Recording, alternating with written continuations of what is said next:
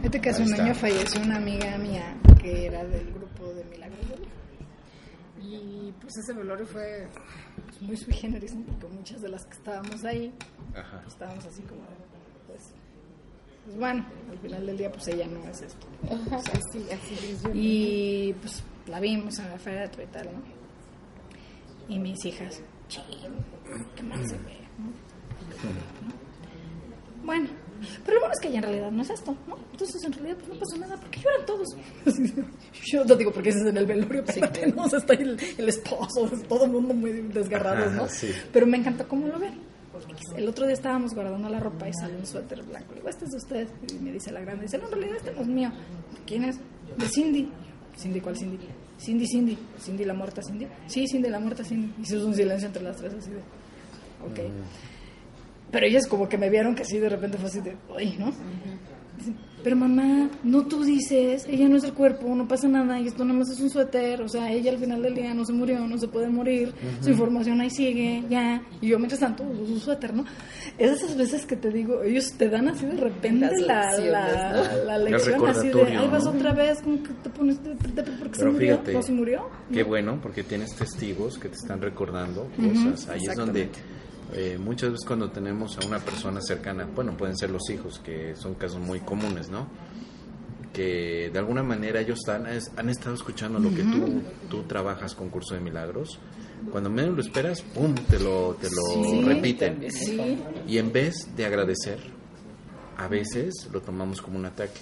Y decimos, tú no me tienes que decir nada a mí, ¿no? Y yo... Ah, no te creas, sentía Pennywise ahí enojándose, ¿no? Dije, Ah, bueno, pues ahí "Ch, ch, ch, está. cállate, cállate. Me volteé y ¿sabes qué? Sí. Gracias, Es, que justo está ahí, o sea, lo mejor es agradecer, porque sea como sea, son testigos que están eh, expresando algo que necesitamos escuchar, Claro. ya sea para sanarlo o ya sea para aceptar la sanación, ¿no? En el caso para sanarlo, pues escuchamos algo que nos molesta y tenemos que perdonarlo. En el caso para aceptar la sanación es que esas palabras verdaderamente me están recordando algo que yo necesito reforzar. El tema de la muerte, el tema de la muerte es básicamente un punto muy, eh, muy crucial dentro de la parte de la enseñanza del ego, porque el ego ha enseñado que la muerte es, es, es el castigo supremo, es, es lo máximo que, que, perdón, es lo, sí, es la, es la máxima expresión o confirmación más bien de que Dios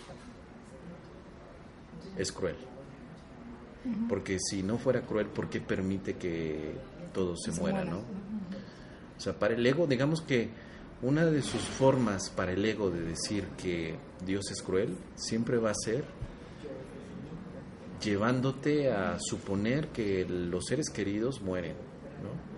Pero no te preocupas de los demás, ¿no? O sea, uno nunca dice, ah, bueno, murió alguien que apenas conocí, pues pobre, esté, como decimos, que esté en, la, gloria, ¿no?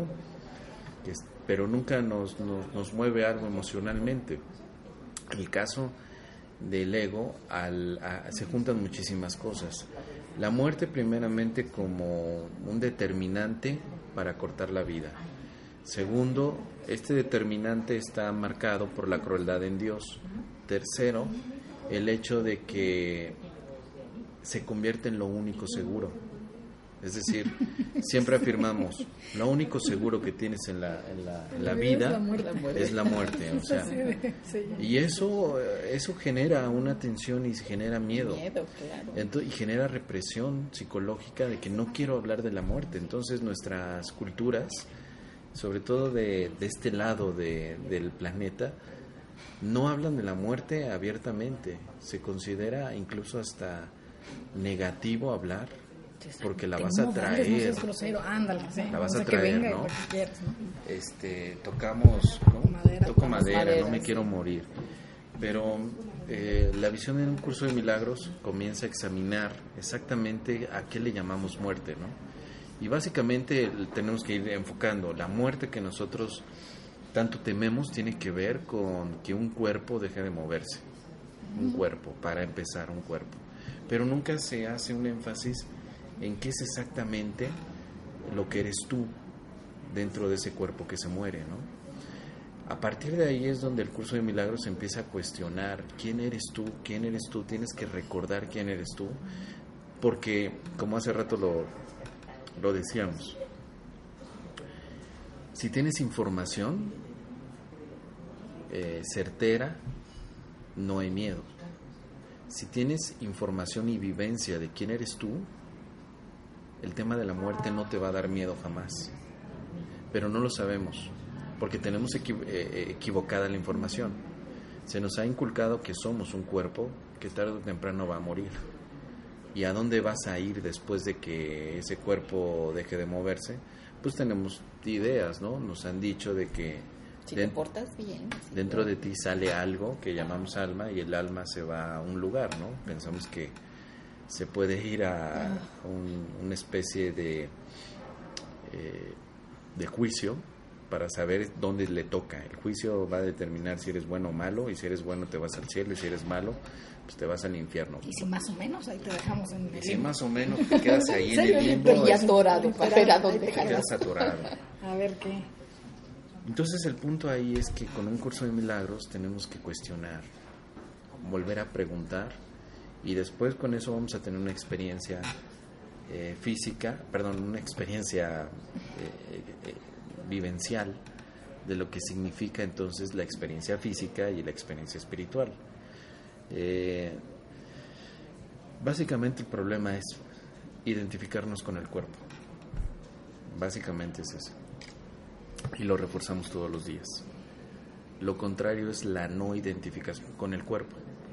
La mente está preguntando, ¿dónde estoy? Hay dos respuestas, pero solamente una es verdadera. ¿Estoy en el cuerpo o estoy en el espíritu? Si estoy en el cuerpo, el cuerpo siempre tendrá cambios y tarde o temprano el cuerpo va a dejar de funcionar. Si estoy en el espíritu, asumo que el espíritu no tiene cambios y es eterno. La pregunta básica es entonces, ¿dónde estoy? Y eso es otra forma de preguntar quién soy yo. ¿Soy un cuerpo o soy espíritu? A medida que se practican las lecciones, se empieza a...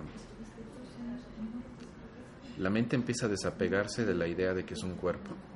Empieza a tener experiencias que le llevan a sentirse pacífico y tranquilo porque se ha identificado con otra cosa que no es el cuerpo. Evidentemente porque la razón también entra aquí en, en este punto. Si empezamos a aceptar los postulados donde la razón nos dice que somos hijos de Dios, de un creador y de un ser amoroso, ¿por qué entonces tendría que haber, eh, haberse creado la muerte, que a todas luces es como una separación de la fuente? Porque la muerte me separa de la vida, ¿no? La muerte, desde esa visión, parece ser un separador de lo eterno, porque lo corta, lo corta en algún momento. Así que la cuestión es, ¿por qué Dios tendría que haber creado la muerte? Después vamos comprendiendo que Dios no podría crear la muerte si verdaderamente es un Dios de amor y de extensión. Entonces la muerte que es, es una creación.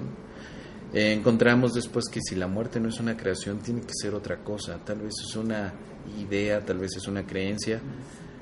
Tenemos que volver a cuestionar qué es la muerte. Entonces el curso de milagros empieza a dar otras opciones para la muerte. La muerte es un pensamiento falso que implica separación, que implica una identificación equivocada con el ego, pero también implica un pensamiento de ataque. La muerte es un ataque a ti mismo que tú te haces, no que los demás te hacen o que Dios te hace. Con esto dejamos de pensar que Dios es el culpable de las muertes de nuestros seres queridos y de la nuestra en determinado momento. Y más, más, más allá de eso, y aquí viene algo más determinante, es que tú eliges morir. Tú eliges morir como un tipo de solución que te permita, claro, aligerar conflictos y problemas. Uno de ellos es la culpa. Yo elijo morir Porque de esa manera creo que puedo resarcir mis equivocaciones, yo creo que de esa manera puedo reiniciar también. Todo de ceros ya, no me pasó nada. ¿no? Que ese es el, el- el- Reinicio. eh, es un reinicio, ¿no? O sea, uno, uno tendría la idea o la esperanza de que las ideas de la reencarnación fueran posibles, porque yo ya no quiero vivir en este mundo, ya no quiero vivir conmigo mismo en esta culpa y voy a reiniciar. Entonces, ante esa situación, el curso de milagros te dice, pues la muerte no va a resolver nada. La muerte no es un- una, una solución, sino más bien es una forma de seguir reforzando y propagando el conflicto. El conflicto entonces está en la mente, no está en, la muerte, está en la mente, es algo más profundo. La muerte es uno de los tantos efectos de haber pensado equivocadamente que no éramos dignos de estar con Dios. Como lo habíamos dicho anteriormente, es un problema también de autoría. Es decir, yo no reconozco que Dios es mi autor, pero me reconozco a mí mismo como un autor de vida y de muerte. Entonces, esa equivocación es lo que nos produce un miedo tremendo ante la vida.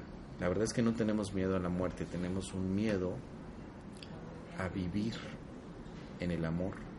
Y entonces estamos constantemente en una este, sobrevida o una, ¿cómo, cómo podrá? Una sobrevivencia, sí, una sobrevida. Estamos sobreviviendo. Bien, la muerte en un curso de milagros se ve como un pensamiento que puede reflejarse en lo siguiente. Estrés, preocupación, miedo, culpabilidad, eh, obsesión por el cuerpo. Esos son algunos de los elementos en los cuales el pensamiento de la muerte parece ramificarse en esas situaciones. Por ejemplo, el estrés y la preocupación. ¿De qué nos preocupamos? Es, es- es- eh, incluso biológicamente hablando, es meramente supervivencia. Nos preocupamos de no de morirnos, de no tener suficiente entonces, para morirnos. Gracias. Al O final sea, va a al ser final del día, todas las todo el preocupaciones. estrés te llevan a eso. a Gracias. Todas las preocupaciones van para no morirnos. O sea, para no morirse quién, el cuerpo, El cuerpo, sí. no tú. Por eso es que en un curso de milagros desconectamos la idea de que tú eres un cuerpo, tú eres espíritu, aunque te veas en este momento en una experiencia física, una experiencia que llamas corporal. Pero con más profundidad empieza a darte cuenta que tú no estás en el cuerpo, sino que el cuerpo es un pensamiento de la mente que está pensando a millones de cuerpos, de hecho. Más aún, el cuerpo en un curso de milagros es un elemento neutral que ni enferma ni sana, solo está en un estado neutral y que la percepción es la que interpreta si está vivo, muerto, enfermo o sano. Entonces, el punto crucial de la muerte que está enlazado con el cuerpo es volver a cuestionar qué es el cuerpo y qué es la muerte. Entre más cuestionamos esto a través de la guía del Espíritu Santo, entendemos que la muerte solamente es un error de interpretación acerca de nosotros mismos. En México la muerte se ha tratado de, de suavizar a través de nuestros rituales, que siempre han sido divertidos. Nos disfrazamos, hacemos calaveritas con azúcar, porque dulcificamos. Somos irreverentes. porque de hecho es la palabra que se usa el mexicano, es irreverente con la muerte, como diciendo que la muerte es algo a lo que le tienes que tener reverencia. ¿no? Sí, y nos ven otras culturas y, y, y estas culturas pues se, se, se sienten eh, atraídas ¿no? Por la manera en que Ah, nosotros tratamos a la muerte. Qué valientes. Pero no hemos resuelto el problema, realmente no. Lo único que hicimos fue ponerle azúcar a la creencia de la muerte. Entonces, con esto estamos hablando de algo muy importante. ¿La muerte es un hecho o es una creencia? Y ese es el punto que tenemos que cuestionar. Porque si para mí la muerte es un hecho, pues ya se acabó, ¿no? No, no tengo más que discutir, es un hecho y me va a pasar o te va a pasar a ti, listo. Entonces, mientras te pasa, pues aprovecha la vida, ¿no? Dale vuelo a la hilacha. Pero eso también es otra forma de, de, de sentirse limitado y de tener y, de, y de reforzar el miedo y la carencia, ¿no? Entonces hasta aquí llego. Pero si por otro lado el, eh, eh, la muerte es una creencia, quiere decir que puedo dejar de creer en la muerte. ¿Sí? Yo dejaría de creer en la muerte siempre y cuando sepa o empiece a entender que no es una creación verdadera, sino que es una alucinación. Y para que yo pueda llegar a ese punto, tengo que ir comprendiendo cómo la mente está percibiendo. Entonces veremos también que para un curso de milagros la mente percibe lo que está percibiendo no significa que sea verdadero.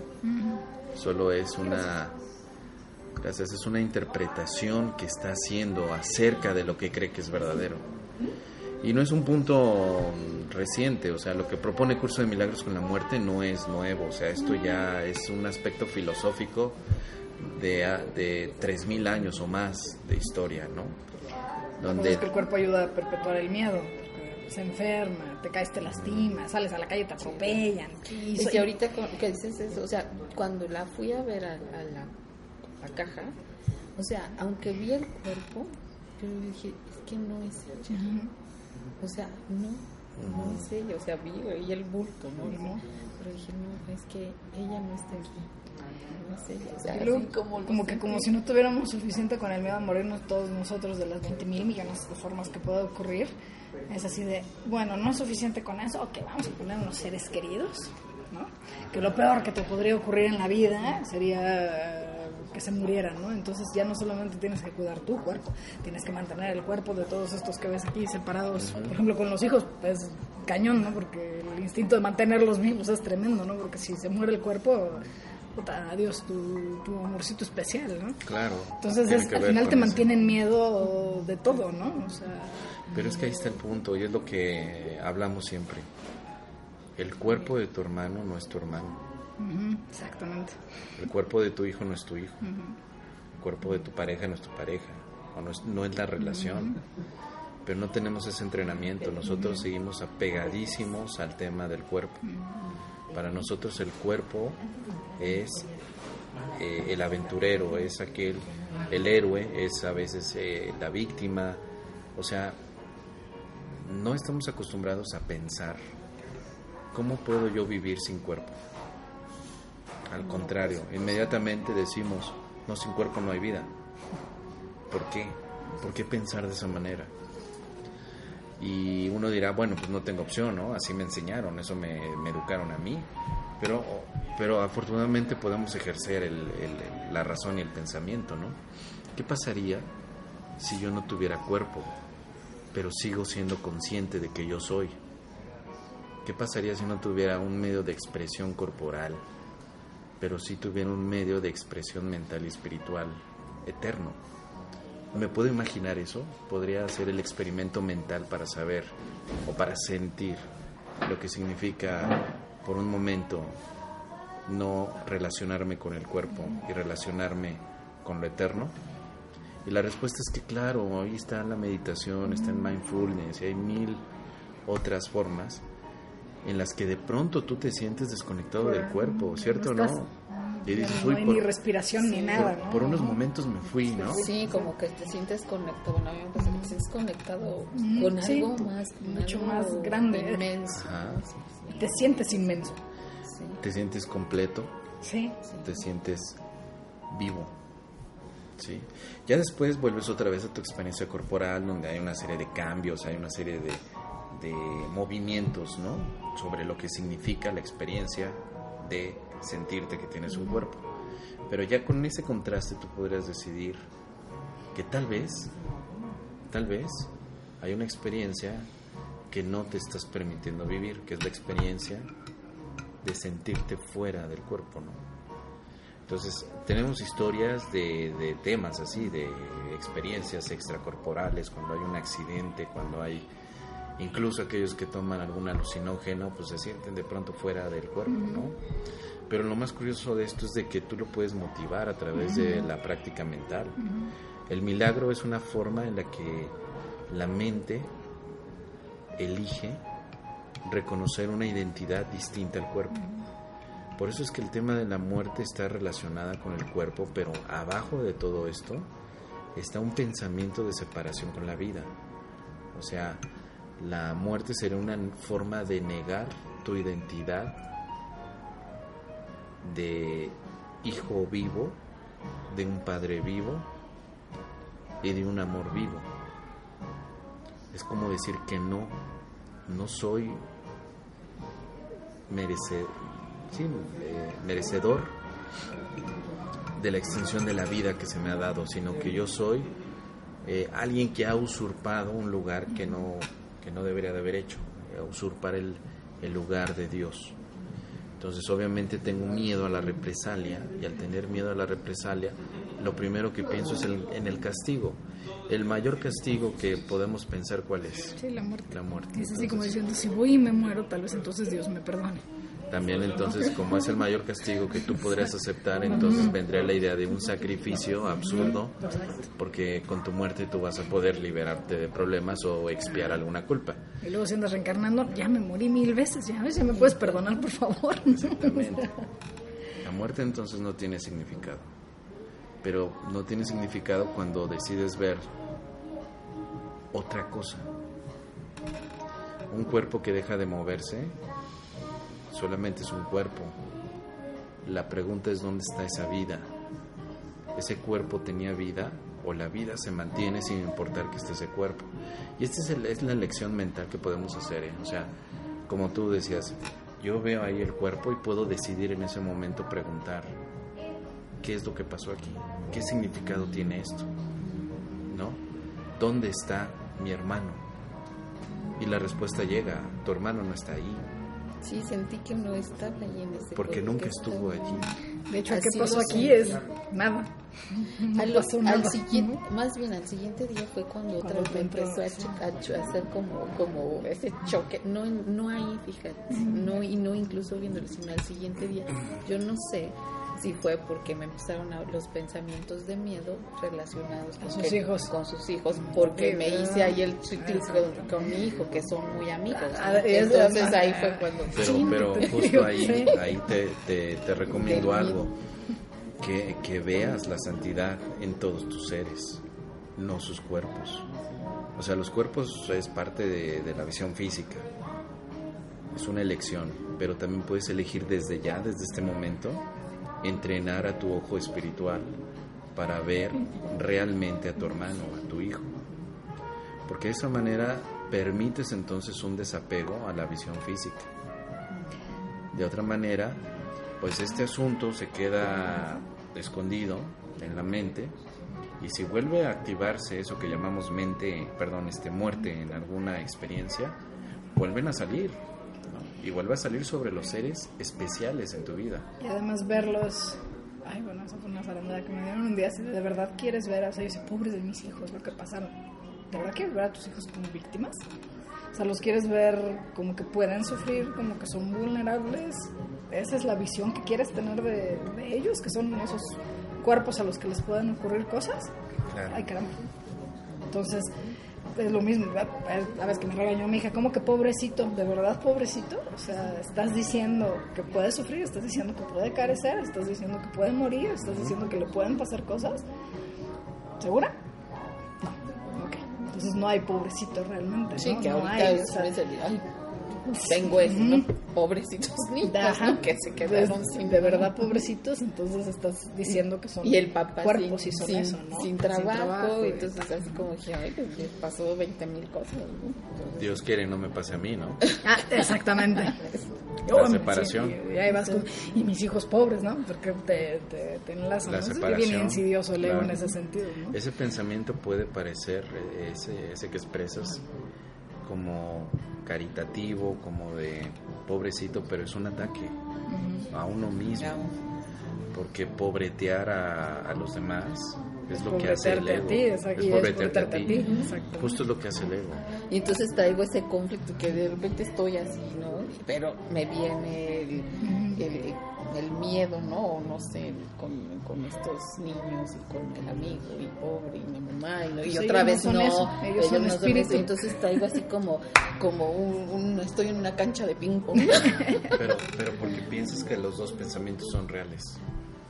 Ajá, Sí, exactamente. estoy, no quieres estoy, negar la en- realidad de este. estoy Esto en no es ese- cierto. ¿no? O sea, la verdad sea, estoy en ese. Pero tienes que escoger uno. O sea, el conflicto se acaba cuando escoges cuando uno. cuando escoges uno te que mantienes no se, en ese. que, que representa para ti o que eliges que sea la realidad. Porque para ti en este momento los dos pensamientos que son contradictorios, para ti son reales. Entonces la mente no puede Estar en- atender a dos amos. La mente solamente atiende a uno. Por eso ando en este. O le dices, pobrecito, si te lo crees, para que tú atenúes el conflicto, o dices la verdad, o piensas, mejor dicho, la verdad, que ellos no han perdido nada. Porque también es muy arrogante pensar que perdieron. ¿Qué perdieron? Un cuerpo y las enseñanzas de la madre, ¿dónde quedan? Les habrá dejado un legado de enseñanza, de educación, tal vez las experiencias amorosas que vivió, eh, que vivieron entre familia. Y eso es algo muy importante. Por eso es tan necesario que no, no nos vayamos siempre con la idea de que pierden, porque perder algo, que es una creencia falsa, produce una, sen- perdón, una sensación de separación, una sensación también de defensa y de ataque. Entonces ahí es donde podemos decir, no, este pensamiento es un ataque y no solamente es un ataque para, para mi hermano, es un ataque para mí mismo. Perdón, yo lo que quiero es eh, dejar de, de atacarme y aceptar esa felicidad y la vida que hay en mí y en los demás. Entonces, no nos dejemos llevar solo por las figuras que vemos con el cuerpo. Y al mismo tiempo tampoco seamos atacantes de aquellos que creen en las figuras del cuerpo, ¿no? Como, como decías, o sea, no podemos criticar y decir, e ir a un velorio y decirles, a ver, esto es una ilusión, esto no existe, ¿no? Sí, yo ya lo sé, yo ya lo viví. Porque eso también sería como un ataque, sería como una forma de separarte de otros y no tiene por qué ser así. Pero tú sí lo puedes hacer mentalmente, tú puedes hacer tu práctica si estás dispuesta ¿no? a, a avanzar en el sentido de vivir una vida sin miedo, de vivir sin miedo es realmente vivir, ¿no? Que tú digas, bueno, en algún momento el cuerpo es un elemento que si lo pongo en manos del Espíritu Santo, tanto el tuyo como el de todos tus seres queridos, ponlo, puedes poner en manos del Espíritu Santo, se convierten entonces en vehículos de, de amor, en extensiones de milagros, Un recurso de aprendizaje, que es como lo Totalmente. llama el, el curso. como lo llama el curso de milagros, y de ahí decir, bueno, como son recursos de aprendizaje, los voy a ver como tal. En el momento que ya no sean necesarios, se hacen a un lado. Un libro, por ejemplo, es un recurso de aprendizaje, ¿no? Pero si de pronto el libro ya lo estudiaste, ya lo conoces bien, ya no es necesario que lo cargues todo el tiempo, ¿te va a doler desprenderte de él? Si en algún momento tú dices, yo ya, ya este libro ya lo aprendí, por ejemplo, el libro que te enseñó a escribir la, el abecedario, ¿sí? Ya Sí, no lo vas a escribir. guardar ahí eternamente. Bueno, o igual y lo guardas, pero no, pues el chiste es no tener un, libro, ¿no? Porque tú no eres ese, ese No libro. eres el libro. Y tu escritura no es el libro tampoco. Correcto, entonces sucede lo mismo con tu cuerpo. Como tú no eres el cuerpo y esa es una enseñanza que un curso de milagros propone, pero de una manera amorosa, tampoco es de castigar a los que siguen creyendo que son cuerpo, ¿no? O de ignorar a tu cuerpo y dejar de. Como, como hay de repente muy drásticos, ¿no? Ahora nada más vamos a comer este esto y Poquito, vamos a claro. extendernos, a- o sea, a llevar al extremo, ¿no? Nuestras conductas Sí. espirituales, porque qué asco, yo, yo soy el cuerpo, adiós fuchi cuerpo, ¿no? Sí, O sea, por supuesto, es un recurso. Un recurso es una herramienta temporal. No es tu casa, no es tu templo, no es, no es tu lugar, ¿no? Y cambiar esa idea o deshacer esa idea es la base del milagro. El milagro te dice que tú no eres ese cuerpo, sino que tu identidad es espiritual y es eterna. Cuando tú haces el cambio interno, evidentemente hay, una, hay un reflejo en lo que ves porque eh, te, te empiezas a acostumbrar a ver a todos los demás como, como una comunicación que jamás se va a perder, pero no la comunicación verbal, sino una la sientes, sientes a todos tus hermanos contigo, sientes que aunque no estén sus cuerpos ahí, te acompañan o tú los acompañas también a ellos. Si esta educación la podemos dar nosotros a nuestra familia, los que tienen hijos, bueno, se la van transmitiendo a los hijos, imagínate qué va a pasar adelante. Como los estudios que dicen que supuestamente si se le enseñara a meditar en la escuela a todos los niños, en una o dos generaciones acabarían las guerras, ¿no? O sea, digo, Claro. porque se va obviamente Extendiendo. extendiendo, ¿no? O sea, Sí, y es que ahí está, el- ahí está la clave, o sea, del tipo de educación o la educación que elegimos para, para un propósito. ¿Cuál es el propósito ahora de lo que vamos a enseñar? Que siga siendo el miedo o que siga siendo la paz, que siga siendo la liberación. Ahí está, ahí está el punto que, que tenemos que tener en conciencia siempre. ¿no? A mí me educaron con mucho miedo a la muerte, ¿no? muchísimo. Hasta que dije, no, hasta aquí. Ahora yo quiero educarme de otra manera. Primeramente necesito verificar que la educación que me dieron sobre el miedo y la muerte es erróneo, ¿no? es, erro- es, verídica o es errónea. Tengo que, que revisar esto. Y después llegar a una conclusión por mí mismo. Yo reconocí que no me servía porque me, me causaba conflicto, o sea, no podía moverme todo el tiempo pensando, ¿y si mi mamá se muere? ¿Y si mi papá se, se muere? Cuando yo comencé a dar los talleres, yo recuerdo que empecé a viajar muchísimo y de pronto me, daba el miedo a la muerte porque decía, ¿y si yo me voy y cuando estoy afuera en España todo un mes se mueren? ¿Qué voy a hacer? No me voy a enterar, no me van a decir. Y yo- hasta que dije, todo eso, eso es, o sea, yo quiero vivir así de esa manera. Y dije, no, realmente no, pero sí quiero examinar eh, las creencias que tengo sobre la muerte. Entonces el siguiente paso, después de, de tomar la decisión, es examinar correctamente o con los elementos posibles sobre si eso tiene sentido y significado. Y finalmente elegir en cada momento eh, el propósito de tu vida, no el propósito de tu muerte. ¿no? El propósito de mi vida es vivir, es, eh, el, el sentido de un curso de milagros, pues es perdonar y despertar. Preocuparme por la muerte es como perder el tiempo, ¿no? Sí, ese es el tema, ¿no? Esta creencia, ¿para qué me sirve? O sea, y ahí ves, bueno, lo único que está haciendo esta creencia es causarme miedo, causarme ansiedad, este, o al revés, ¿no? Siendo ya de plano muy culpable, causarme... Solo- solo una aclaración. Este, Si tenemos la creencia del miedo, no la cancelemos. Cancelado, no quiero pensar en miedo, no. La quiero observar a la luz y que se libere. Como la muerte que decías, no es evadirlo, no es no, es no hablar de la muerte, ¿no? sino es a ver realmente qué es. ¿no? Correcto, así, así. Y, y mira, si ya andamos en el camino en el que meditamos, en el que hacemos uso del maestro interno, a ver maestro, dime tú, ¿qué tengo que pensar acerca de la muerte?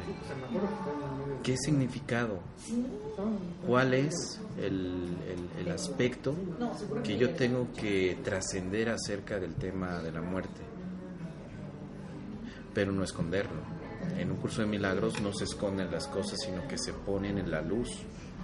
Se ponen en la luz y se le entregan al maestro. Maestro, aquí están. De ¿Qué hecho, veo no sale contraproducente, ¿no? Porque si lo escondes, lo avientas para afuera y lo proyectas, ¿no? Y no Bueno, vas a dejar de verlo una y otra, Aquí está. y otra vez, esto. ¿no? Eso es lo que la mente ha escondido, ¿no? Y justo el, el temor de que nuestros familiares o seres queridos mueran es lo que la mente escondió acerca de su propia identidad. Entonces, efectivamente, siempre se proyecta, siempre. A ver, ¿por qué no nos, nos preocupamos por todas las células que están muriendo del cuerpo, no? ¿Cuántas células mueren a cada minuto? ¿O eso no es muerte? ¿Porque nunca tuvieron vida? Ahí vamos, a ese punto. No nos preocupamos por los ácaros que se mueren o los aplastamos. Pobrecitos ácaros. Ah, somos, somos de pronto con esta visión del ego, por supuesto, muy enfocados al cuerpo, al cuerpo humano como centro de todo, ¿no? Y no es por satanizar al cuerpo, sino simplemente colocarlo donde va, un símbolo más, un vehículo, eso es todo, ¿no? No es ni más ni menos que otros cuerpos, solo es un símbolo, pero lo que sí es que hay que educar a la mente para que sepa o sepamos quiénes somos, quiénes somos y vivir fuera de todas esas esos condicionamientos de, de que cuidado porque te vas a morir, ¿eh? cuidado y no hagas esto porque te vas a morir, te vas a morir. Y luego los chantajes, bueno, si no me das aquello me muero, ¿no? Todo eso es más que una repetición del mismo error, donde el ego ha tratado de, de, de castigar. Eh, lo veamos la, la semana pasada con, con lo del capítulo del mundo inocente que el ego es un asesino. El pensamiento de ego es siempre asesinar a aquel que considera eh, un atacante en vez de perdonar. Y esto es así porque para el ego la, la, la bandera de, de, la muerte es clara y es su forma de perpetuarse, porque la muerte, al ser ese, esa forma de expresar el miedo, pues evidentemente es como el alimento del mismo sistema de separación del ego para mantenerse activo. Entonces el punto es, eh, elijo dejar de atacarme a través de, de la muerte que se ha representado con pensamientos de separación, de culpa, de estrés, de obsesión también por el futuro. O sea, mucha gente dice, es que, ¿cómo, ¿qué va a ser mi futuro? ¿Y qué va a pasar? Y yo ahorita tengo 20, 30, 40, 60 años, pero tengo que pasar allá. O sea, me tengo que preocupar y por eso tengo que trabajar muchísimo, porque ya cuando tenga 60 ya voy a poder descansar. Pues a ver, tranquilo, ¿no? O sea, no sabemos. No estás aquí en este momento. Todo eso es una expresión de muerte. El que está preocupado por una situación de futuro, así sea para dos días, de aquí a dos días, esté preocupado y esté ansioso, no se da cuenta que está reafirmando la muerte. Es como decir, yo quiero vivir, ¿no? Yo quiero vivir sano. Por eso es que ahora, ¿cómo trabajo como negro para vivir? Para vivir como blanco. Pero a ver, estás trabajando no como negro y blanco, estás trabajando feliz, estás trabajando en paz, ¿te gusta? No, no me gusta, pero ya seré feliz adelante. No, no, no. Justo ahí está la expresión de la muerte, justo ahí. Y ahorita que dijiste eso, lo, lo ligué con, hablando de los niños con la película de Kung Fu Panda, no sé si la vieron, donde la tortuga, que es el maestro, le dice al, al, al oso, ¿no? Que este, el pasado es historia, el futuro es que, no me acuerdo qué y el presente es el regalo. El futuro es incierto. El futuro es incierto y, y el, el, presente, presente es el regalo. regalo. ¿no? Ahí el, si los niños vieron eso, pues podemos meter ¿no? algo del curso de milagros. Uh -huh. Sí, por supuesto, ¿no? Está de la muy película. Bien. Ahora, ¿qué va a pasar con el cuerpo después de una práctica constante de, de, de identificación con tu espíritu? ¿Qué va a pasar con el cuerpo? Solo se hace un lado. ¿sí? no significa que tú mueres, solo lo dejas. Es diferente, ¿no? Yo, yo me lo imagino, no sé, por supuesto no tengo la experiencia, pero me lo imagino que será como cerrar tus ojos, como si te fueras a dormir uh -huh. y lo dejas. estar en ese estado en el que de repente meditando estás que estás fuera de ti. Claro. ¿no? Y que además tú sabes cuándo va a pasar y lo haces de una manera pacífica, ¿no?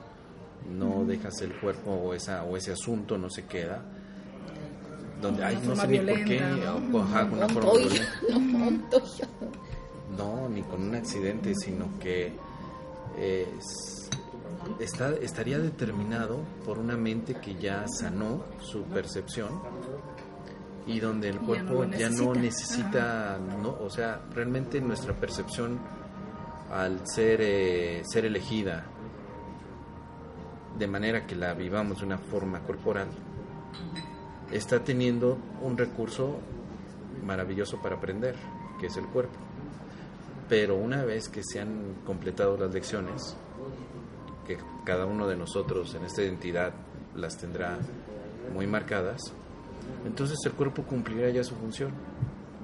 Y al cumplir esta función, yo me imagino que sería como eso, como cerrar tus ojos y saber que, que llegó tu función, que ya la cumpliste. Y decir, bueno, pues entonces estoy en Dios, descanso verdaderamente en Dios. Pero no podemos hablar de una muerte, ¿no? También está el otro punto de que pensamos que todos los que han muerto ya se fueron con Dios, ¿no? Pero eso es una eh, forma, yo creo que limitada. Porque no, si eso fuera cierto, que chido, mantente vivo nada más.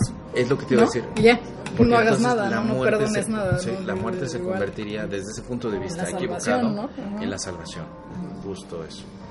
O sea, yo veo un cuerpo que deja de, de moverse, pero yo no puedo decir que mi hermano salió del cuerpo y se fue con Dios, ¿no?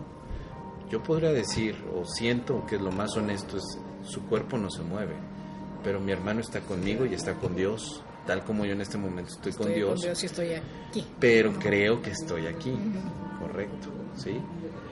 Entonces, ¿quién está con Dios? Pues el Hijo de Dios está con Él. Yo soy el Hijo de Dios. Luego entonces, ¿qué es lo que sucede aquí? Solo que estoy percibiendo una experiencia corporal, donde la experiencia de otros cuerpos parecen cobrar significado, sentido, de acuerdo a mi propia métrica.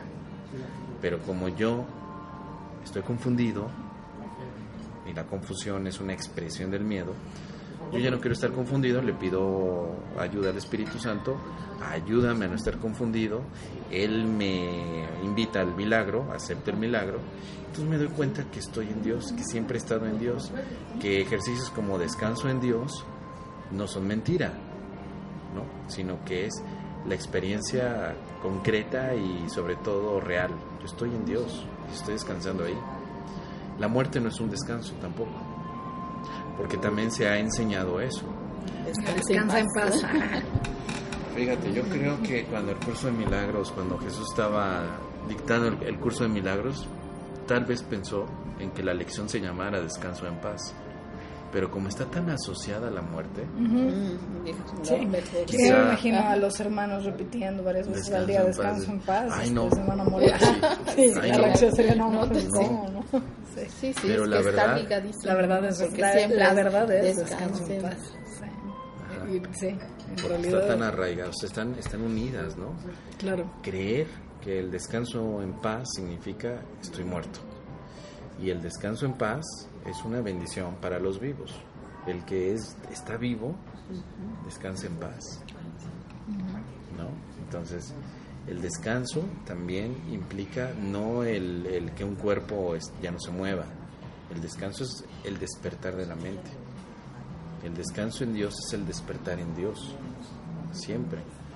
Pero si mi solución ha sido que la muerte me va a ayudar a estar con Dios, me va a ayudar a resolver problemas, o va a ayudar a resolver los problemas de otros, pues estoy equivocado, estoy confundido.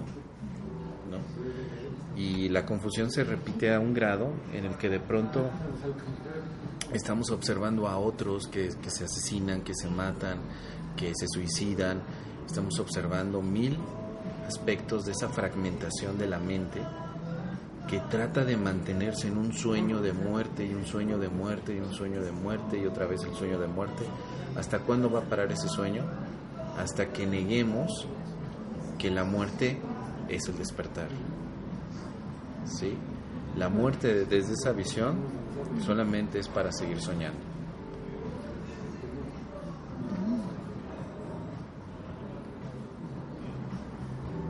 Bueno, es interesante, ¿no? Todo el tema. Sí, y- porque es que desde niños, ¿no? Está como dices tú, esta cultura tiene de el- la muerte, el castigo, el miedo, o sea, así crecimos, ¿sí? Entonces lo tenemos tan metido, en- tan arraigado, entonces nos cuesta trabajo desprenderlo. Entonces sí, estamos, bueno, cuando estamos empezando esto estamos en un ping pong que sí, que no, que pero no estamos en paz. Entonces, como dices tú, hay que decidir para dónde quiero jalar, ¿no? Tomar la decisión ya, porque Sí. si ya tenemos la información, si queremos aprovechar el tiempo, que lo hagamos ya, porque uno podría decir, bueno, ya escuché, está medio loco, está interesante, Ah, luego le pienso. pero luego vemos qué onda. Pero Ahorita cuando... se me acaba de morir alguien y no fregue, no vengan con sus cosas raras. Claro. Pero fíjate que es, es el momento apropiado. claro, de hecho. Yo siento que, bueno, siempre es el momento opor- oportuno, pero a veces tenemos que, que llegar a la vivencia y decir, a ver, voy a cuestionarme qué pasa aquí con la muerte, qué significa para mí, qué es realmente, ¿no? Entonces, eh, creo que si ahora tenemos esta, pues esta invitación, podemos reflexionar y verlo desde la luz del Espíritu Santo, o sea, nunca hacerlo de forma este separada de Dios, ¿no? Sino que ayuda mucho decir Espíritu Santo, quiero examinar esta creencia. Dios, quiero que esta creencia que tengo tú me indiques, ¿vale la pena conservarla? ¿Qué puedo pensar al respecto? ¿Cómo puedo ver de otra manera? ¿Sí? Porque, por ejemplo, lo que decías, ¿no? Yo veo a los, a los hijos de esta mujer y quedaron desamparados. ¿Cómo puedo ver eso de otra manera? Pero lo que subyace a esa visión es la muerte. O sea, ¿cómo puedo ver la muerte de otra manera? Porque a partir de ese error se siguen replicando otros, otros errores de percepción. Entonces, ¿qué? También la, la pregunta puede ser al Espíritu Santo. ¿Qué es lo que tengo que ver aquí? ¿Qué puedo ver? La aceptación del milagro también, ¿no? Acepto el milagro en este momento. La aceptación del instante santo, ¿no? Entrego este instante santo. Sé tú quien dirige. O sea, sé tú, Espíritu Santo, quien me indique lo que tengo que pensar, lo que tengo que hacer. ¿no? Y al principio pues la mente va y viene, siempre, siempre. Es que tú, es que tú, es que tú, a ver, para. Y tú puedes, porque tu mente la gobiernas tú, o sea, tú eres la que decide, ¿no? Tú lo controlas las voces en tu cabeza. ¿no? Sí, tú puedes decir, para, yo quiero escuchar a Dios nada más. Dios. Y es que a veces cuando nos pasan estas cosas, cuando uno, ¿no?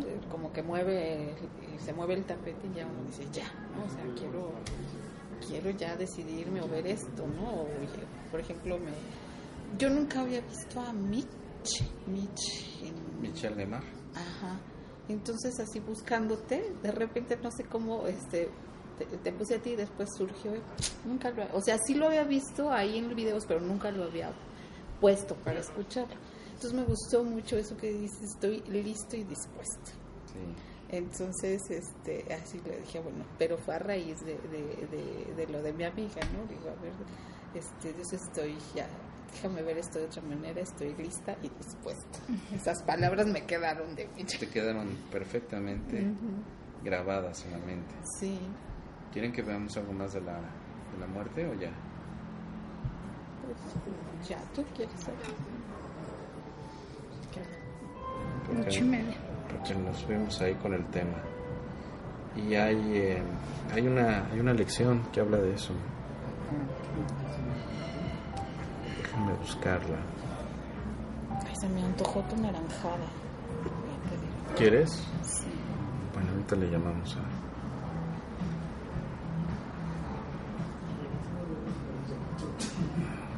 ¿Desde dónde vienes? ¿Dónde vives? Por Santa María la Ribera. Yo vivo en la San Rafael. Ah, ¿a poco? Pues casi, casi vecinos, estamos cerquita. Ya más o menos me ubico. Ya. eh, Cuando recién llegué en diciembre, yo me acabo de mudar acá. ¿De De, dónde? de Puerto Vallarta. De ver a un amigo y me dice, no, pues a ir en Plaza Universidad. Ahorita me dice el otro día, nos vemos en el mismo lugar. Le dije, mira, tú me agarraste recién llegada y yo voy a donde Sí, me digas. Entonces ahora no me olvidaron que nos vemos en un punto intermedio, ahora por no favor.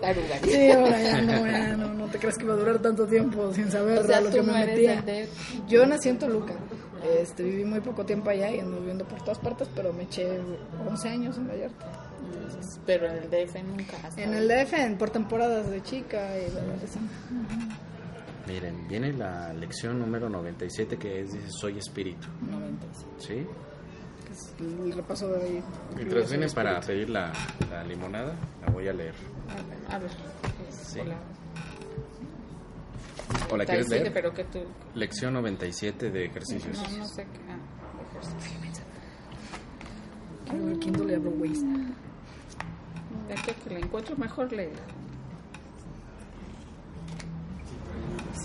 Ah, mira, lo dividió Ah, bajé nada más el de texto.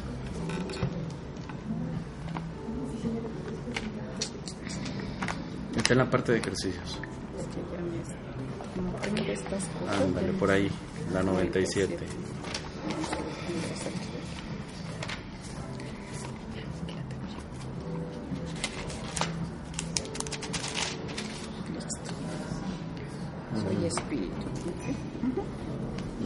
Dice, la idea de hoy te identifica a ti con tu único ser. No acepta una identidad dividida, ni trata de formar una unidad entrelazando factores opuestos. Simplemente declara la verdad. Practica hoy esta verdad tan a menudo como puedas, pues extraerá a tu mente del conflicto y la llevará a los serenos campos de la paz. Ni el más leve escalofrío de miedo hará acto de presencia, pues habrá sido absuelta de la locura al haber abandonado la ilusión de una identidad dividida. Bien, entonces ahí tu identidad dividida, perdón, tu identidad que parece estar fragmentada y dividida, solo se puede ver a través de los cuerpos, ¿no? Que es justo lo contrario a la idea de que soy espíritu. Si yo soy un cuerpo es como si estuviera yo fragmentado, ¿no? ¿Quieres la, la limonada? Una naranjada. Un agua mineral, por favor. Naranjada con minera, claro. Sí, por favor. Sí. No, está, estoy bien así, gracias. Entonces, eh, practicarla tan a menudo como puedas es justo eh, el entrenamiento que hacemos. Porque gran parte de nuestro día estamos pasando repitiendo, soy un cuerpo, soy un cuerpo. Cuando tú te ves al espejo, ¿qué dices? Esa soy yo, ¿no? Ah, sí. O sea, desde que te arreglas, no, ay, me quedó chueco aquí. O, Bien, Ajá, ¿quién se está arreglando? El cuerpo. Estás arreglando un cuerpo, pero no te estás arreglando tú, o sea, no te estás embelleciendo tú. Estás embelleciendo a un cuerpo. No estamos acostumbrados a ese tipo de pensamiento, estamos acostumbrados a que yo soy lo que veo Sí, claro. en un espejo. Pero tú nunca te ves como un cuerpo completo. Necesitas algún artefacto, necesitas una cámara, espejos, pero tú por ti misma no te puedes ver completa. Necesitas también que los demás te estén diciendo cómo es tu cuerpo. Pero una cosa es lo que te digan de cómo perciben el cuerpo y otra cosa es de que tú digas que eres eso. ¿Te das cuenta? Entonces, la, la- el cambio aquí es, a ver, yo soy espíritu. Yo lo único que estoy viendo en el espejo es una imagen. El cuerpo al final es una imagen. No es tu identidad. Tú no puedes ser realmente una imagen. Tú realmente eres más que una imagen. Por eso reforzar, reforzar la idea de soy espíritu, soy espíritu, no solamente es repetirla y repetirla, sino profundizar en ella. Soy espíritu. Hacer silencio y reconocer, sentir, ¿sí? Como decíamos hace un momento, o sea, la, la idea se puede llevar Gracias. a un, ex- un experimento mental donde cómo sería que yo estuviera vivo Sin cuerpo. sin cuerpo y atreverte a sentirlo, ¿no? O sea, eso es lo que expande la, la, la, la percepción, es lo que permite usar más áreas de la mente que parece que están bloqueadas porque todas se enfocaron a la imagen del cuerpo. Soy espíritu, entonces es una lección que no, o sea, no se tiene que convertir solo en repetirla y como en un eh, en una frasecita hecha, ¿no? Ah, pues es que todos somos espíritus. O yo soy espíritu, ¿no? Sí, pero... Y por eso no sufro, yo soy espíritu, y por eso no me enfermo, ¿no? No, no, no, no es tanto una justificación de por qué te enfermas o no. Más bien es una vivencia, es, es llevarte a involucrarte con, con tu identidad, con, con quién eres realmente. Es como una indagación, ir hasta adentro, o sea, no ir hacia afuera a ver la imagen, Sí, como decíamos, yo veo un- en un espejo veo una imagen, pero ese no soy yo, el que está allí no soy yo. Es una imagen, ni siquiera es una imagen de mí, es, una imagen. Es una imagen. Y le llamo cuerpo, está muy bien. Es una imagen. Pero que cada quien incluso lo percibe diferente. Bueno, ¿no? la situación. Porque cuando tú te tomas una fotografía, tú te ves de una manera y los demás te ven de otra, ¿no? Ahí es que aquí salgo muy gordo, muy gorda. Y alguien te dice, no, saliste muy bien, amiga, estás perfecta así. Ay, no. Bueno, son percepciones de una imagen. Ahora, pues ya que entramos en el tema, hoy en día esas imágenes, ¿dónde están? Están en todas las redes sociales. Nos tomamos las selfies como diciendo, mírenme, ¿Quién soy, no? soy este. Y la aventura de esta imagen es, y está la playa, ¿no? Y la aventura de esta imagen es la comida. Y la aventura de esta imagen es los amigos, los hijos. Son imágenes. Son imágenes que estamos hoy reforzando como identidades. Ahora, ¿el espíritu le puedes tomar una fotografía? No. Aunque dicen que la cámara Kirlian saca el aura, eso sigue siendo más enfocado a una imagen, ilusión. Seguiría siendo un alma dentro de un cuerpo que tiene un campo X, ¿no? Correcto, entonces tu identidad no se puede ver, no se puede fotografiar. Tu identidad de espíritu sí se puede sentir. Tu, espirita- eh, tu identidad de espíritu es conocimiento. Conocimiento puro, directo, concreto. Bueno, perdón, abstracto. Es conocimiento. Por eso es que con esto también como que nos relajaríamos y podríamos decir, a ver, que estoy gordo, que estoy chaparro, que estoy flaco. ¿Qué Yo no soy eso. significado tiene eso? Solo es un cuerpo, solo es una imagen. La obsesión para tener un cuerpo perfecto que es, es un distractor para reconocer que eres espíritu. Como decimos, tampoco vamos a llegar al extremo de maltratar a la herramienta de trabajo, ¿no? Pero no nos vamos a enfocar a una obsesión porque esa herramienta de trabajo sea la más imponente de todas las demás herramientas de trabajo llamadas cuerpo, sino simplemente lo que vamos a hacer es verla en su justa medida. Solo es una imagen. Ahora, cuando yo veo a mi pareja, cuando yo veo a mi mamá, cuando yo veo a mis hermanos, estoy viendo imágenes de ellos. Si yo quiero verlos realmente, no los puedo ver con mis ojos físicos. Ver a alguien es amarlo, verlo verdaderamente. Y todos lo hemos vivido, pero no le damos tanta importancia, porque le damos una importancia tremenda al cuerpo. Pero todos hemos tenido una experiencia en la que amas a alguien y ni siquiera te viene la imagen de su cuerpo. Hay un sentimiento, hay un sentir de unión. ¿Sí? Hasta después caes en la cuenta de que necesitarías formarte la imagen mental para que tenga como que sentido, Eso, Esa eso, sensación. porque ese es una, un condicionamiento. Pero si tú no evocas la imagen, de todos modos el sentir de amor sí, está, se mantiene. Incluso a lo mejor hay personas que dejaste de ver hace mucho tiempo, ya no te acuerdas bien físicamente cómo es, pero hay una relación verdadera de amor y tú la sientes y no te interesa saber cómo está el cuerpo. Pasa con los muertos. Claro. Que, de- que Sí, incluso, es- digo, de repente ves las fotos y te viene claramente. Sí, la- te viene todo. la imagen, pero Pero, si en no- realidad, cuando piensas en ellos y lo que sientes, un, está el sentimiento, pero. Sí, podemos Y ahí llamarle es más claro porque ya ni siquiera está el cuerpo, ¿no? O claro, sea, sentimiento, pero para ser más precisos es una comunicación de amor que no se interrumpió. Ahora, si nosotros podemos practicar eso desde ya, nos vamos a ahorrar mucho tiempo en sufrimiento por las imágenes que dejan de moverse. Las imágenes se parecen mucho a lo que es el cine. Eh, nosotros creemos que los cuerpos se mueven porque les damos cierta, cier- ciertos, eh, ¿cómo podríamos decir? Cierto tiempo donde colocamos estas imágenes en un determinado orden. Como lo que hace el cine, coloca fe- 24 fotogramas cada segundo, ¿no? De manera que son fotografías que están movidas y que cuando todas ellas se, se aceleran en el tiempo parecen tener un movimiento. ¿Qué tal si tú, tú lo que percibes con el cuerpo fuera igual? Que solamente tu idea del tiempo es lo que está acelerando las imágenes separadas y que además le estás dando una historia, ¿no? O sea, ese cuerpo se enfermó. ¿Por qué se enfermó?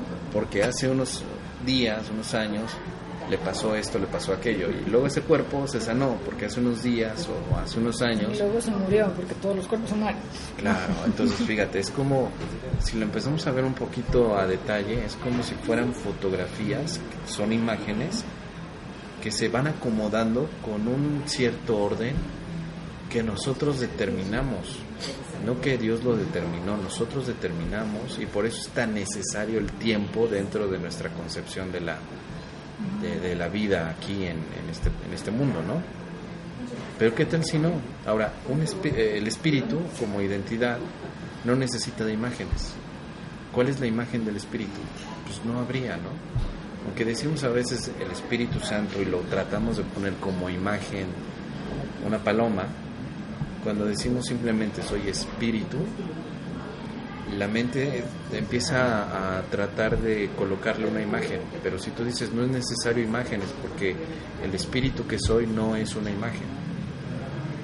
Ahí es donde empezamos a reforzar y reforzar y reforzar. Después dice, volvemos a declarar la verdad acerca de tu ser, el, el santo Hijo de Dios que mora en ti, a cuya mente le ha sido restituida la cordura. Tú eres el espíritu que ha sido amorosamente dotado de todo el amor, la paz y la dicha de tu Padre. Tú eres el espíritu que completa a Dios mismo y que comparte con Él su función de creador. Él está siempre contigo, tal como tú estás con Él. Imagínate darle este regalo a estos niños.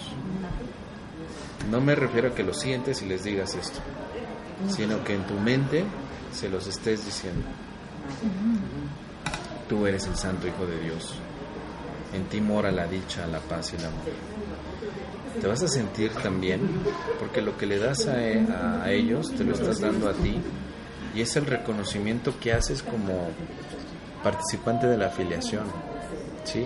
Participamos nosotros en, en aceptar la verdad, no en cambiar los, los elementos del sueño, sino en aceptar el despertar de la verdad de que soy espíritu. Tu mente se pacifica porque esa identidad espiritual tiene todos los elementos de quietud, pero también de certeza. Y además tu mente no estaría separada de ellos. Al sanar tú, también ellos estarían sanando. Un amigo que se está muriendo, su papá. Bueno, todo apunta a que su cuerpo va a dejar de moverse, ¿no? Y cada vez que hablo con él y tal, digo, le pregunto como, va, siente, guau, guau, guau. pero eh, mi mente ha estado haciendo eso, esto no es real, tu papá no es ese cuerpo, no estás perdiendo nada, no, no la muerte no existe, tú eres espíritu, tu papá es, no, o sea, sí es- me- yo me siento mejor, ¿no? Pero de repente si digo, no debería ser algo más, a veces te dan ganas de decirle, pero, pero pienso que no es necesario, ¿no? Al Claro, final del pero día puedes es- preguntar igual al espíritu. ¿no? pues sí, me preguntaba, me ha dicho que no. Bueno, es que él es muy. Hay una. eh, donde habla sobre la magia, ¿no? Por ejemplo, de que haría- hace más bien darle magia a alguien que de lo contrario tomaría la, la, la sanación verdadera, le daría más miedo, ¿no? Que, que la magia. Entonces dice que no hay nada malo en eso. Más o menos algo así es como que lo que me ha llegado cuando he preguntado, ¿no? De que igual y le saldría contraproducente a él que se lo dijera, ¿no? Incrementaría claro. su miedo, no sé, pero por lo menos pues yo en mi mente siempre le estoy diciendo, ¿no? Que Pues sí, él porque no al es final- eso ni su papá es Al eso. final es la, la, la aceptación de la corrección en tu mente que implica todas las mentes, ¿no? Y a menos que el espíritu nos indique hablar o hacer algo, tenemos que ser muy, muy eh, silenciosos. Yo diría silenciosos, sí, cautelosos, silenciosos, porque de otra manera se puede ver como un ataque. Y como dices, el ataque fomenta el miedo. Entonces alguien no podría aceptar la curación simplemente porque percibe que hay un ataque. Sí me estaría, o sea, es como que lo que he preguntado y lo que creo que ocurriría, ¿no? Así de que se lo tomaría muy mal, le saldría peor, le incrementaría su miedo. Entonces, pues básicamente en el nivel de la forma me he limitado en que te ayudo, que es un rey, esto, Exactamente, es lo otro, claro. que te dicen los doctores, tal cual. Ah, pues no, pues muchas gracias por escucharme, muchas gracias por escucharme. Porque básicamente ha sido eso, escucho, me callo, pero en la mente constantemente estoy eh, diciéndole que pues esto no, no es así. Pero además, a mí en lo personal me ha hecho sentir muy tranquila porque ya no lo veo como, ay, pobrecito, se le está muriendo su papá, no manches, ¿por qué no se vale? ¿No? O sea, lo que... No, no es así, ¿no? Sí, por eso el curso dice mucho que eh, minimizar al Hijo de Dios, o sea, en tu hermano, pues es en ti mismo Claro. y efectivamente es una falacia, ¿no? Porque el Hijo de Dios es eh, completo, no le falta nada y no lo puede atacar nada, no, no, no puede sufrir, ¿no? De hecho, es arrogante creer que, una- que puedes minimizar al Hijo de Dios. Sí, ¿no? claro, ¿no? Y, Por ejemplo, a mí, me, ahorita que dices, yo trabajo con niños especiales. Entonces, antes, Wow. o sea, los niños con síndrome de Pobrecito, hay cada síndrome No. extrañísimo. Y yo sí los veía así como que con lástima. Y ahora, o sea, Tienes ahí una oportunidad amor, maravillosa o sea, de perdonar, ¿no? no, ya, ya no los veo así. Entonces, este, eso ha cambiado y ahí me, ahora me enseñan un chorro esos, esos niños. ¿Qué te enseña? No sé, siento raro, ¿Sientes siento qué? así ¿Sientes como amor? amor. Ah, bueno, entonces esa es la lección. Mira, Siento mucho el amor. aprendizaje es enseñar lo que quieres aprender. Pero para que la lección se, se, se lleve a cabo, tienes que decidir entre la, como dice el curso, entre la grandiosidad del ego o la grandeza del Hijo de Dios. Y con estos niños tú estás eligiendo la grandeza del Hijo. De otra manera, si tú decides eh, el lado del ego de pobres, yo los voy a ayudar porque están, están mal, están, están desamparados, no estamos ayudando, al contrario, lo que estamos haciendo es fomentar el miedo en ellos, en mí también, porque cualquier acción que haga va a ser una forma de separar. No, no quiero aprender de ellos, al contrario, creo que yo tengo todos los elementos para ayudarles, pero desde una visión desconectada, y eso no es ayuda. La ayuda es pasar por encima de la visión física para usar tu visión espiritual y darnos cuenta que ellos son nosotros mismos en amor. Y es que está preciosa la ley, o sea, en el sentido de decir no soy ni somos ni nadie es un cuerpo. O sea, tienes ahí un cuerpo deforme que no funciona bien, ¿no? Que, Sí, y que antes tiene problemas. mal, o sea, Pero a pesar de, ay, eso, pobre, o sea, ¿no? tan no somos el cuerpo y tan ellos no son el cuerpo que el amor lo sientes de todas formas, aún con un cuerpo Y defectuoso. ya no siento O sea, esa sensación de, de pobrecito, pobrecitos, ¿no? Esa ¿no? Y, ¿no? y de la mamá, ¿no? O sea, pobre, Pobre mamá, ¿no? Pero además ese cuerpo se estará usando de otra manera. Esa- es que ese es el punto, o sea, tan no somos cuerpo punto, que aunque no funcione, hasta ¿no? cierto punto, ¿cómo puedo yo definir si ese cuerpo está bien o mal? Tengo que definirlo con base en su función. Fíjate, ¿Para qué sirve? esa experiencia de uno de ellos con ese cuerpo hoy está funcionando para recordar el amor que soy. Hoy ese cuerpo así. Pero antes yo veía una comparación de cuerpos, que es lo que hace el ego. El ego compara y dice, mira, ese cuerpo tiene esto y este cuerpo tiene la otra cosa, ¿no? Entonces, entre estos dos, uno es mejor que el otro. Entonces, esto es una diferencia importantísima para escoger el, al ego o al Espíritu Santo. El ego compara y el Espíritu Santo funciona, funciona de acuerdo al amor. O sea, le da a todo lo que hagamos, o sea, cualquier tipo, por ejemplo, la contabilidad. Si la contabilidad está puesta en manos del Espíritu, tanto, eh, Espíritu Santo, funciona como lección de amor. Pero si la contabilidad la pones en manos del ego, compara. Si lo que tú eres, haces como contadora es tan, tan bueno como lo hace otra persona. Entonces son dos cosas distintas. Depende tus, tus habilidades, incluso dentro de la percepción. Toda la percepción se coloca en manos del Espíritu Santo.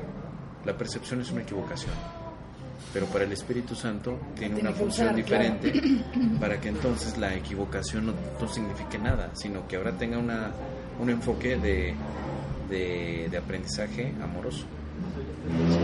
El Hijo de Dios no necesitaba percibir un cuerpo. Sin embargo, con la indicación del ego percibe un cuerpo. Y lo único que hace el Espíritu Santo es, mejor dame tu percepción de cuerpo para que yo te indique de qué manera la puedes usar y que no represente un obstáculo para tu despertar de nuevo con Dios. Y eso es increíble, ¿no? Porque entonces los cuerpos ni se magnifican, ni se minimizan, en su justa medida, ¿no? sino de que se ven siempre funcionales de acuerdo al espíritu.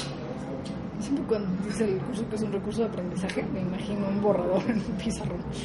Este, Pues sí, claro. hablamos, fui maestra muchos años, me imagino un borrador, ¿no? Que pues ni lo, o sea, ni lo avientas y lo tiras porque ah, nada más es un borrador, tiene una función, lo mantienes en condiciones óptimas para su función, que es este borrar, ¿no? Y cuando deja de funcionar para borrar, pero necesita seguir borrando, pues simplemente es reemplazado, ¿no? Pero no es ni ah, la gran cosa, ni tampoco es este cucaracha te voy a aplastar, ¿no? O sea, Pero no lo comparas con otros pizarrones. Ajá, exactamente. tendría Dices, sentido ¿cuántos comparar. borradores hay, no? Mira, mi borrador, uff, no, o sea, no manches, yo tengo aquí el Rolls Royce de los borradores y tú, pobrecito, pero dando clases con ese La clave es la borrador, ¿no? función. Ahora el ego le da funciones al cuerpo, pero son funciones precisamente para separar. Entonces en ese sentido el, el- el cuerpo se convirtió también para el ego en la función de identidad. Claro. Entonces lo que hace el ego es cambiar esa función. Tenemos una lección que dice que sobre el perdón, ¿no? Permítaseme reconocer lo que es el perdón. Ahora voy a dejar mi mente como una, eh, ¿cómo le llamo? Una tabla rasa, es decir, en blanco, como este pizarrón, ¿no? una pizarra en blanco para poner mi función ahora. Es decir, fíjate, podemos elegir con el Espíritu Santo la función que va a tener la mente que se va a traducir en la experiencia de la percepción. Si mi mente está enfocada al perdón, quiere decir que todos los elementos, incluso el cuerpo, es una expresión del perdón. Que voy a ver otros cuerpos también como una vivencia de esa expresión del perdón. En pocas palabras, voy a perdonar, no voy a juzgar si tienen o no tienen algo, ¿no? No voy a juzgar si son aptos o no aptos, simplemente voy a perdonar la idea de que ese cuerpo pueda limitar a un hermano. Exacto, exactamente. Sí. Pues eso ha sido padrísimo, ¿no? Sí, visto, que- ¿no? O sea, da el sentimiento, la sensación de hacia los niños y hacia las mamás. Claro. Y claro. fíjate, cuando uno lo siente diferente hasta ellos mismos, ¿no? Porque antes lo ven así como que... Y si cuando los tratas normal, los hijos de Claro. las mamás también, o sea, como que también se liberan, ¿no? Y es que es chistoso aunque, niños, sean- y los Claro. niños se liberan. aunque el trabajo es a nivel de la mente, pues siempre ves los efectos en la forma, ¿no? Aunque no sea lo que estás, no digas, ah, voy a perdonar para que pase tal y cual, ¿no?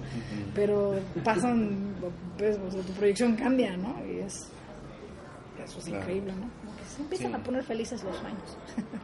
Sí, pero es que eso Eso es el rollo de que tienes que llegar a los sueños claro. felices, ¿no? O sea, Sí, nos corresponde eso, participar en ese cambio, en esa decisión. Eh, porque al final, pues todos tenemos un plan, o todos somos parte del plan de la transformación de la percepción, donde vamos a ver un mundo perdonado. ¿no? El sueño feliz implica la elección de que todo funciona de acuerdo al perdón ya no hay separación de funciones, o sea, solamente hay una, ¿no? Entonces, lo que yo vivo con esos niños es mi función de perdón. Lo que yo vivo en mi oficina es mi función de perdón. Lo que yo vivo con, con quien sea, o lo- con lo que sea incluso, es mi función de perdón. Ya no hay funciones separadas. Y esto es lo que en el curso de milagros se llama la unificación de la, de la mente. eh, o de la percepción corregida, que ya no hay diferencias de valores, que ya no hay grados de dificultad. O sea, el milagro unifica porque no hay grados, ni incluso de aprendizaje no hay grados. No hay grados de lecciones, o sea, no hay lecciones más difíciles y otras más fáciles. Todas la- las lecciones son las mismas, son iguales, porque se unifican en la práctica del perdón. O sea, es igual perdonar esto que perdonar aquello, no hay diferencia. Porque es igual de irreal esto que aquello. Y Porque es la esto misma no significa lo mismo del mismo modo que esto, aquello, aunque desde nuestra percepción desde el ego lo vemos como Cosas ah, así, pues cosas más fácil perdonar que me Entonces- colgaron el teléfono a que se murió alguien, ¿no? Sí, sí, eh, por eso en ese sentido, la experiencia que vivo con un niño que con otro es la misma experiencia donde yo elijo el perdón. O sea, las diferencias que antes la mente hacía con el cuerpo ya no importan. Como que uno las pasa por alto, ¿no? Tal vez las ves, o sea, tal vez tú tengas que hacer un diagnóstico. Sí, lo haces, ¿no? Y marcar diferencias entre un niño y otro Sí, a nivel que de diagnóstico. qué tanto.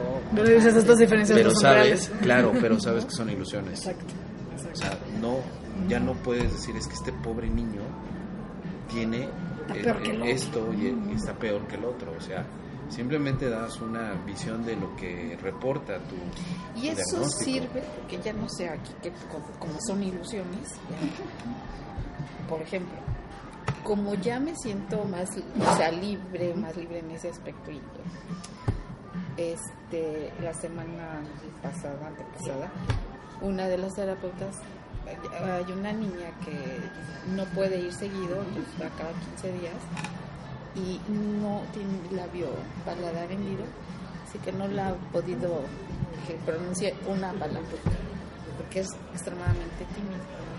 Tuvo esta chica que salir a un diagnóstico urgente, digo, pues quieres yo. Bueno. Pero como entretenerla, porque no le había sacado ni una sola palabra. Pues estuvimos jugando ahí a tirar cubos y no sé qué, y de repente empezó a hablar. Digo, no hablamos si tiene retraso de lenguaje, pero si tiene oraciones. Empieza a decir oraciones simples. Digo, ¿en serio? Te empezó a decir.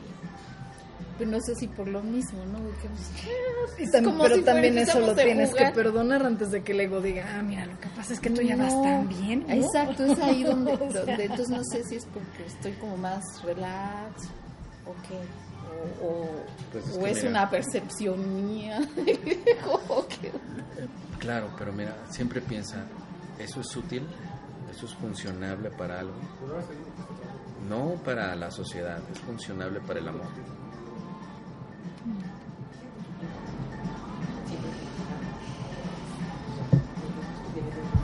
Que el percibir eh, diferente. Sí, lo que tú has visto. Sí. A veces comunicamos más en silencio, o sea, sin hablar, que hablando. A veces tenemos que hacer silencio. Bueno, tenemos que callarnos la boca. No, porque es otra cosa que hacer silencio. Callarnos la boca y reconocer la comunicación que está sucediendo. Ustedes han escuchado de los retiros de silencio, ¿no? Cuando tú te llevas a la experiencia de no hablar, descubres que estás comunicándote siempre.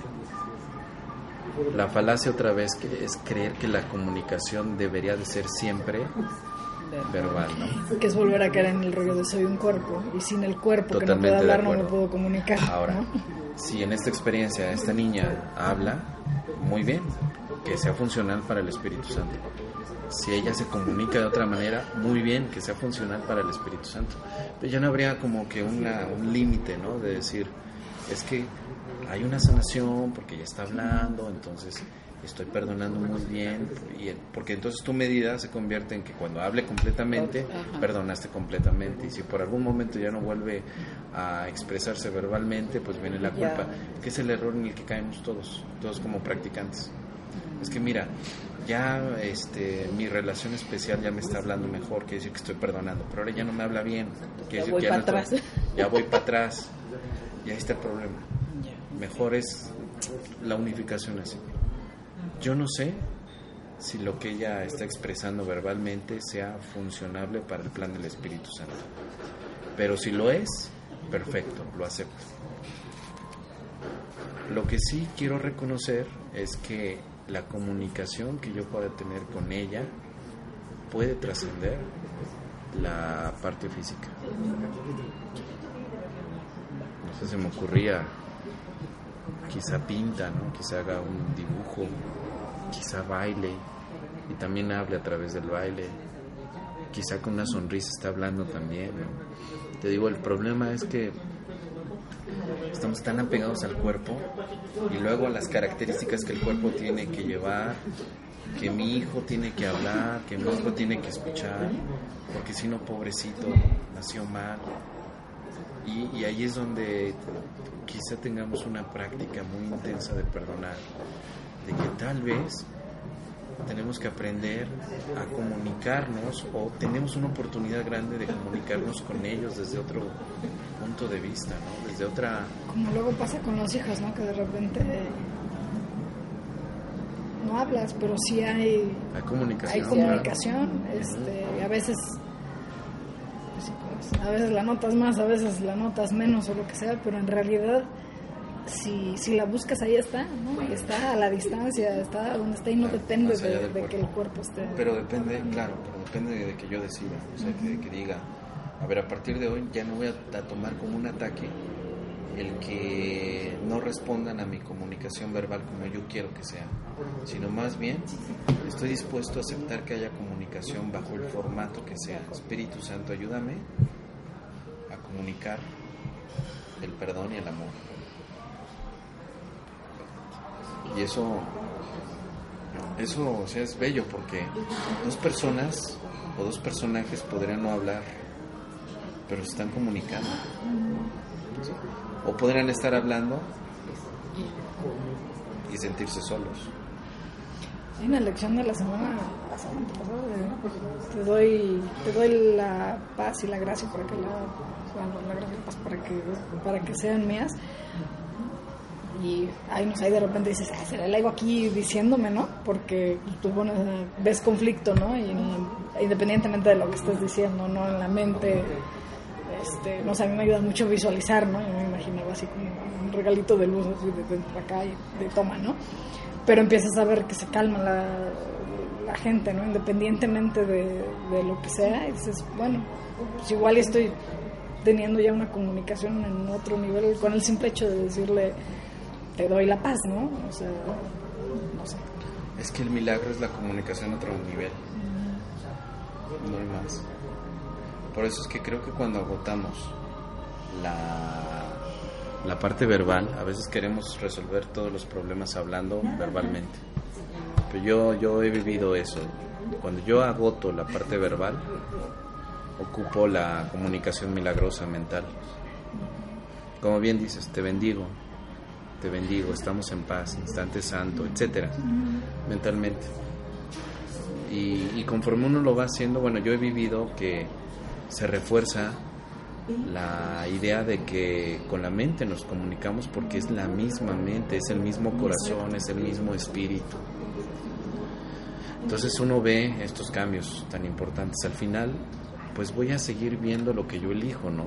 Si yo quiero seguir con el conflicto, pues voy a seguir eligiendo. O sea, aquí hay que ser honestos. ¿Qué quieres? ¿El conflicto, la separación o quieres la paz?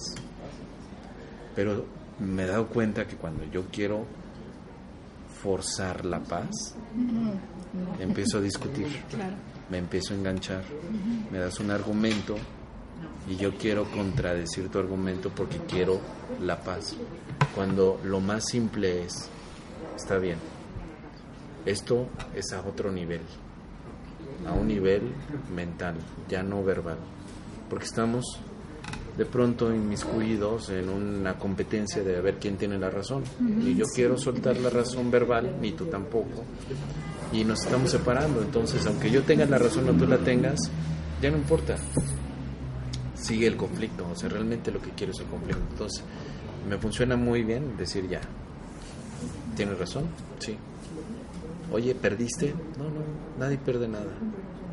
Gané recordar que estoy en paz y a otro nivel lo trabajo, ¿no? A nivel mental, a ver, no me separo de ti, eres parte de mí, y no entiendo lo que pasa, no sé cómo resolver, pero lo entrego al Espíritu Santo.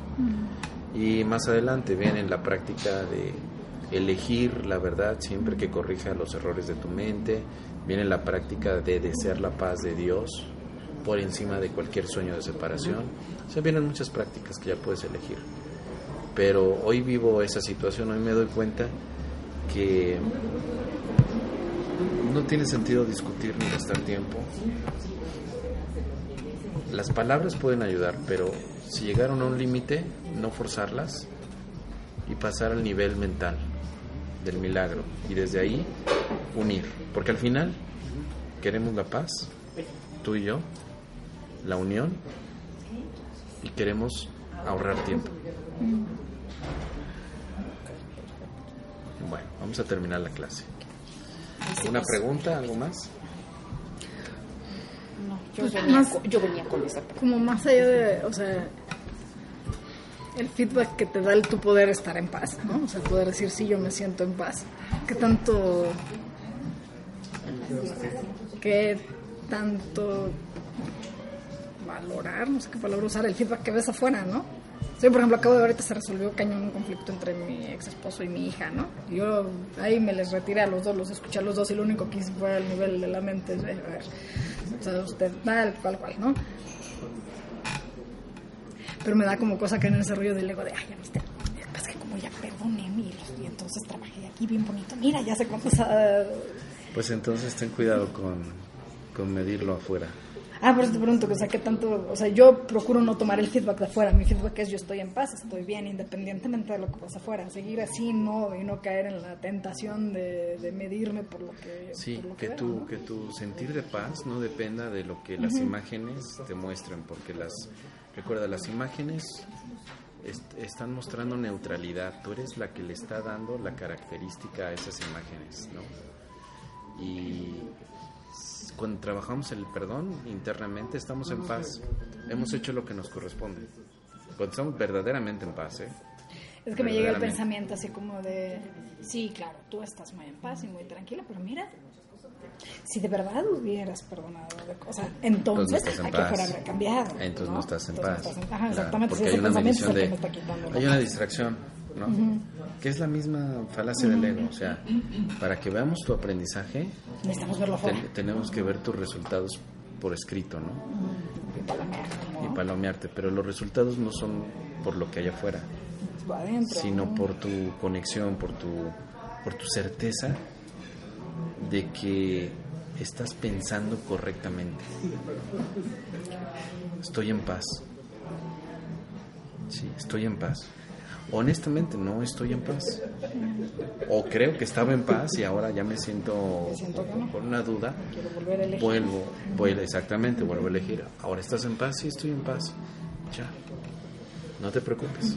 Ahora, lo que tú ves en el mundo, bueno, sigue siendo una percepción que tú definiste, ¿sí? Pero recuerda dónde está tu, tu decisión, dónde está la paz, sigue, sigue estando contigo, ¿no? Si nuestros hermanos en, o en la representación del personaje vemos que ellos están contentos, alegres, qué bueno, es un, es un testigo, pero Si no no, significa No, sí, que en cualquier momento tu mente vuelva a hacer un cambio, a elegir el conflicto y va- vayas a ver otras imágenes ahí, porque eso implicaría que ellos tienen la culpa hasta cierto punto, que ellos son como tus tiranos que te están midiendo si estás en paz o no. No, yo más bien lo veo como autoculpa de qué proyecto en ellos. Es como de, ay, ya viste, ya no estás en paz y ya se pelearon otra vez porque tú estás proyectando ese Cierto, conflicto claro. que traes ahí. Pero eso implicaría, justo eso implicaría que ellos son ellos. Te olvidas que ellos son tú. ¿no? No, al revés. O sea, es, es, ah, están en paz.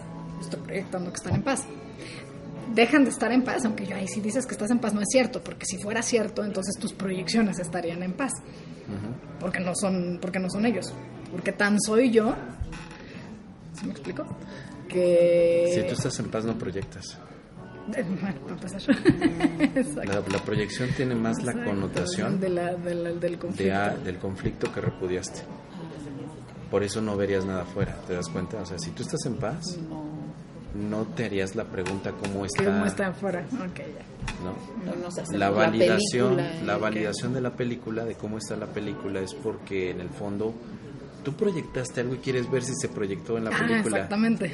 Exactamente, sí. Ajá, por Ok. ahí voy. Así de, ah, no que según tú estabas proyectando. Ya. Pues mira, no es cierto. La película dice que no. La película Ya dice que todavía tienes conflictos. A ver, a voy ver, a ver. si es cierto. Ajá, a eso me Ah, refiero. A eso no perdonástelo porque quieres Ok, ver entonces la que quiero callar es la pregunta, es no necesito ver. O sea, esa pregunta no existe. necesitas no ver necesito afuera. ver. no necesitas eso es cierto no lo necesitas Ya, ya. está, está interesante esa pregunta ¿eh?